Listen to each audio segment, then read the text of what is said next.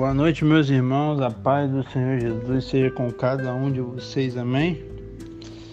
Glória a Deus. Espero que você esteja todo mundo bem, todo mundo cada dia mais apaixonado pela palavra do Senhor. E hoje a gente já está no capítulo 11, para a glória de Deus, 11 dias desse propósito maravilhoso. Vamos analisar capítulo 11 aqui. É, primeiro, no capítulo do versículo 1 até o 6, é, vai ser uma dúvida que João Batista teve, que nos revela muita coisa. Do 7 ao 19, é, Jesus fala sobre João Batista, é, fala sobre conversão, fala sobre rejeição do 20 ao 24 fala sobre o, o perigo de, de rejeitá-lo. O do 25 ao 27 fala da graça de Deus para salvar os, os humildes. E do 28 ao 30 continua nessa graça maravilhosa para a glória de Deus. Amém? Então, meus irmãos, vamos para o começo. Do 1 ao 6, João aqui estava preso. E aqui é, nos mostra a humanidade de João. Que realmente ele não era o próprio o Cristo, como ele mesmo ressaltou. Porque aqui, meu irmão, João vacilou como Elias vacilou, como muitos homens de Deus vacilaram, Davi. É, na genealogia a gente viu né, a graça do Senhor. E João aqui vacilou. Mas entenda comigo a cabeça de João. João tinha lei, tinha o Espírito. E quando viu Jesus reconheceu, falou que não era ele, que era que era o Cristo, e sim, Jesus, o Cordeiro de Deus e tal, exclamou, deu uma, uma aula para a gente de humildade. Mas nesse contexto aqui, ele estava preso por não fazer nada de errado, por fazer a coisa certa. E ele começou a se questionar. Como que o Messias, que faz maravilha, é, deixa eu nessa situação aqui. Como que o Messias e Deus fica em silêncio comigo, clamando e preso aqui injustamente? Então ele ficou pensando, ficou pensando: será que realmente esse era o Messias? Será que não? E ele mandou os seus discípulos perguntar. E infelizmente João não tinha percepção ampla do que era o evangelho. Ele tinha uma, uma percepção inicial muito boa, mas não ampla. Saber que o evangelho é sofrimento, que o evangelho é, você vai ser injustiçado, você vai ser bem-aventurado quando você é perseguido. E ali ele teve essa dúvida e foi perguntar para Jesus, mandou os seus discípulos perguntar para Jesus. E no verso 4, Jesus responde ele muito bem. Por isso que eu sempre falo, Jesus não tem problema com nossas dúvidas. Ele não é um Deus mentiroso que vive no escuro e quer esconder algo da gente, não. Ele vive na luz, ele é a própria luz.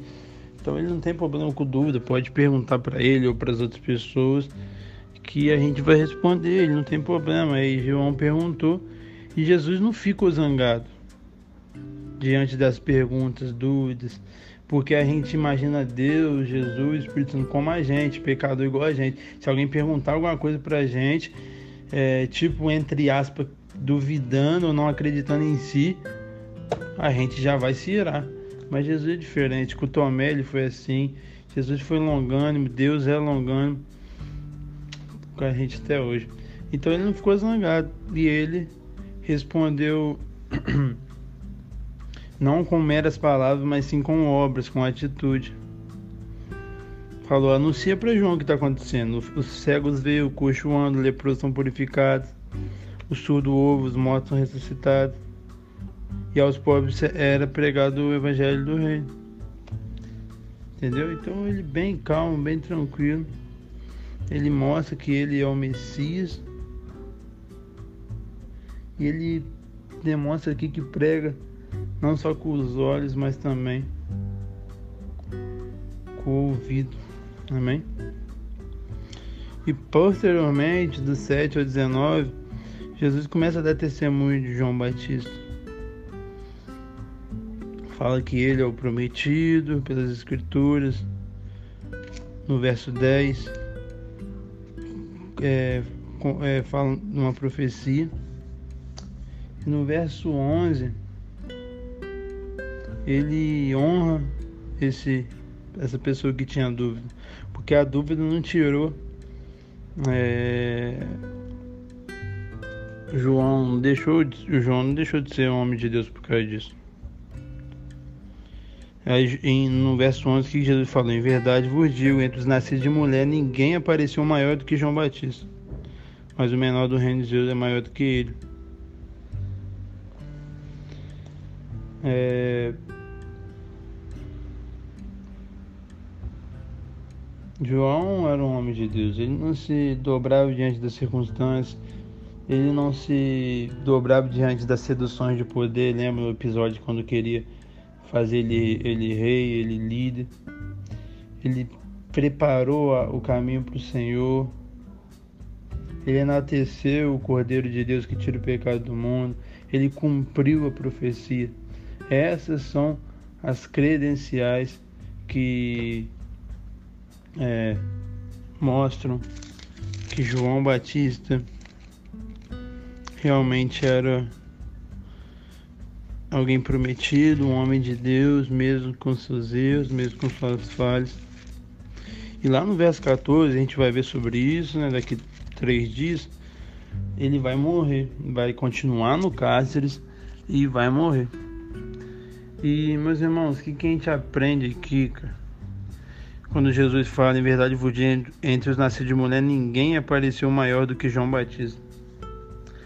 João Batista, meus irmãos, teve aprovação do céu, teve sucesso do céu. Pro céu ele foi bem sucedido, mas pro mundo não. Pense comigo, alguém, se falar, se eu perguntasse para você, sem você saber a história, eu falo assim, o é, que, que você acha que alguém foi bem sucedido?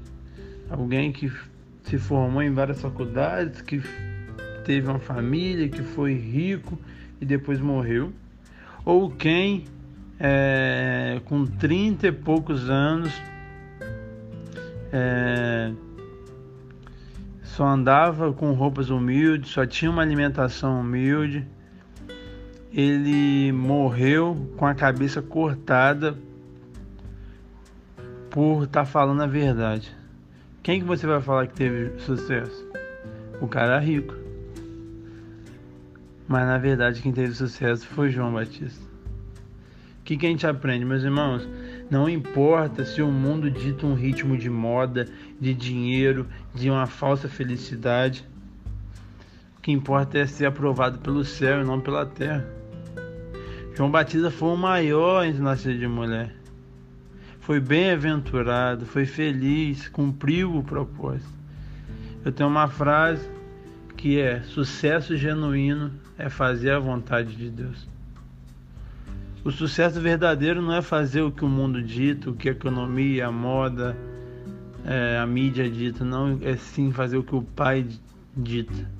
Mesmo que o mundo todo nos reprove, se o Pai nos aprovar, para a gente já está muito bom, muito bom, muito bom mesmo. Amém? Então vamos avançar. Jesus no verso 16 fala sobre a, a rejeição dos seus enviados e dele próprio. No verso 18 ele fala: João veio e não comia nem bebia e dizem tem demônio. Vê o filho do homem que come e bebe, diz glutão, bebedor de, de vinho, amigo de publicano e pecadores. Meus irmãos, as pessoas vão falar se você comer ou se você não comer. Se você não falar, se você não falar. Se você fazer, se você não fazer. Os críticos vão falar. Então, um conselho que eu dou para vocês: façam a vontade de Deus. Faça, porque se você fazer, vai falar. Se não fazer, não vai falar. Então, faça. Se você vestir, vai falar. Se você não vestir, vai falar. Então, faça o que tem que ser feito, mediante, é claro, a Deus, a tua palavra. Amém? Jesus dá um. É, pronunciar alguns as, ais aqui sobre cidades que foram pregado o evangelho, que foram feitos milagres, não se arrependeram. Haverá muito mais juízo sobre essas, essas cidades. E a gente aprende aqui, e você vê durante a Bíblia, que milagre não salva ninguém, milagre não transforma ninguém. Quem transforma é a palavra, é a verdade. Então, meus irmãos, não fica buscando, não fica em busca atrás de milagre e nem seja um ministro do evangelho que prega em cima disso. Se, se aparecer oportunidade, a gente vai fazer, operar milagres e maravilhas. Mas o nosso ministério não tem que ser baseado em cima disso. E sim de pregar o evangelho. Porque milagres atraem multidões. Mas milagre não transforma o coração das pessoas. Amém? Glória a Deus. É, cinco características aqui da verdadeira conversão. Primeiro é humildade. Verso 25 e 26. Segundo, a revelação. Verso 27. É, terceiro, arrependimento. Quinto, fé.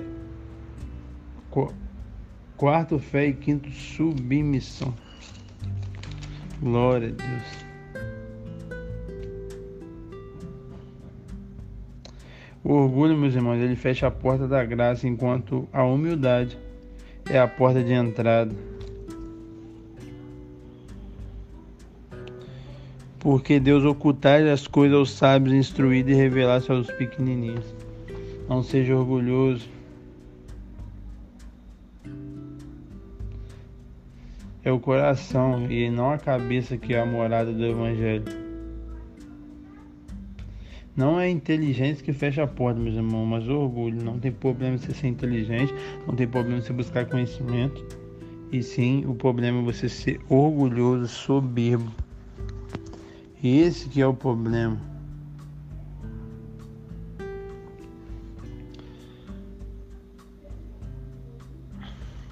Tu, 27. Tudo me foi entregue por meu Pai. Ninguém conhece o Filho senão o Pai. Ninguém conhece o Pai senão o Filho. Aquele o Filho veio salvar. Somente por meio de Jesus os pecadores poderão conhecer a Deus, meus irmãos. Tenha isso em mente. E para a gente finalizar, 28 e 29 e 30. O mais glorioso convite de todos está aqui. Vinde todos os que estáis cansados e sobrecarregados. É um convite universal, ele é para todos. É um convite para uma relação pessoal. Vinde a mim. É um convite, meus irmãos, para aqueles que têm a consciência de sua necessidade. Todos que estão cansados e sobrecarregados. É a mais gloriosa de todas as promessas, porque aqui a gente acha descanso para a nossa alma.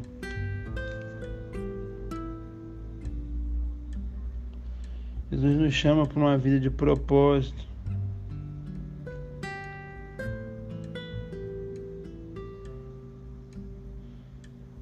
Jesus nos chama para uma vida de discipulado. Tomai sobre vós meu jugo, aprendei de mim temos que aprender dele. E ele fala que aqui que o cristianismo é leve, porque meu jugo é leve e meu fardo é suave. Os fariseus, a religião coloca fardos julgos pesados sobre a gente. E acho que na nossa sociedade de hoje, o maior meio de fazer isso é inventando pecado. Se tem ó, uma, um segmento que inventa pecado, são os evangélicos. Meus irmãos, pecado é o que a Bíblia diz que é pecado. Existem coisas que para você em si talvez não convém. E eu tenho que respeitar, porque cada um sabe sua limitação. Mas você, nem eu, nem ninguém pode afirmar que algo é pecado se não está escrito nas escrituras. O maior erro dos líderes hoje é não saber explicar qual que é a sua opinião diferente da palavra de Deus. Uma coisa é quando a palavra de Deus fala que é pecado, não matarás. Então não tem argumento nenhum, não matarás e acabou. Mas algo que a Bíblia não fala, e talvez você não goste, tem coisas que, que a Bíblia não fala e eu não gosto e não acho maneiro eu, eu praticar, minha esposa praticar, meus filhos praticar e as pessoas que eu lidero praticar. Mas eu vou explicar, falar, ó, fulano, isso não é pecado. Mas no meu ponto de vista, como líder, como um homem, como alguém que observa a sociedade, isso é prejudicial por causa disso, por causa daquilo, isso não é maneiro por causa disso, por causa daquilo, mas não posso afirmar que é pecado porque não está escrito na Bíblia. Então que a gente possa ter essa maturidade e não colocar fardos pesados nas pessoas porque a gente inventa pecado e mediante isso as pessoas se sentem mal achando que está pecando, sendo que ela não está pecando, não é pecado. Ela, ela, ela consegue conviver com isso que para você não convém, mas para ela convém. Então a gente tem que respeitar, a gente tem que ter maturidade para isso. Se você tiver alcançado essa maturidade, você vai entender o que eu estou falando. Então, meus irmãos, o fardo e o jugo do Evangelho é suave é tranquilo. Tá bom? Então é isso, fique com Deus. Medite nessa palavra, compartilhe. E amanhã mais uma meditação para a glória de Deus. Tamo junto.